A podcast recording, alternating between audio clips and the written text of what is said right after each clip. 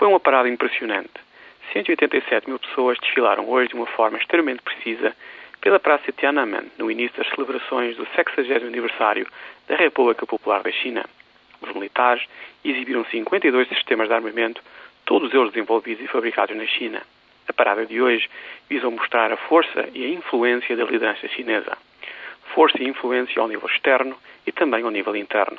Ao nível externo, ninguém duvida das consequências de um crescimento económico a uma taxa de 10% ao ano durante os últimos anos. Há 40 anos, as únicas coisas que a China exportava de uma forma regular eram ideias políticas lunáticas. Hoje em dia, o país exporta duas coisas: produtos que usamos todos os dias e a ideia de que é uma alternativa política e económica credível e pragmática ao modelo político-económico euroatlântico. Ao nível interno, a parada de hoje visou mostrar o controle de Pequim sobre a evolução da China. A realidade do terreno mostra uma coisa ligeiramente diferente. Nas cidades e províncias chinesas, as mulheres e os homens comuns estão cada vez mais determinados a escolher o seu futuro. A liderança chinesa está a ter cada vez mais dificuldade em controlar politicamente a evolução do seu enorme e diversificado país.